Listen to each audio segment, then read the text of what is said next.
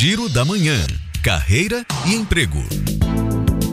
O IEL tem vagas de estágio para estudantes de administração, análises clínicas, ciências contábeis e ciências da computação. As vagas podem sofrer alteração de perfil ou podem também ser preenchidas ao longo da semana. Para mais informações, acesse o site www.ielbahia.com.br e escolha a opção Estágio. O programa Capacita Salvador está com inscrições abertas para diversos cursos. A iniciativa é da Secretaria de Cultura da capital, com o apoio do Banco Interamericano de Desenvolvimento.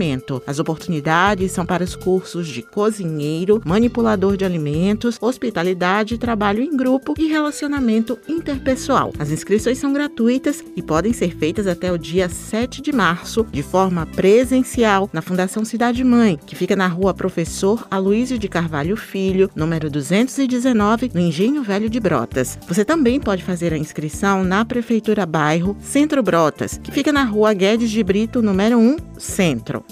A Fundação Pedro Calmon abriu processo seletivo simplificado para a contratação de profissionais. Ao todo, são 24 vagas para técnicos de nível superior e também há oportunidades para técnicos de nível médio. Você encontra os detalhes sobre as vagas em www.cultura.ba.gov.br. Os interessados devem se inscrever até o dia 7 de março via internet através do site www.seleção.com ba.gov.br.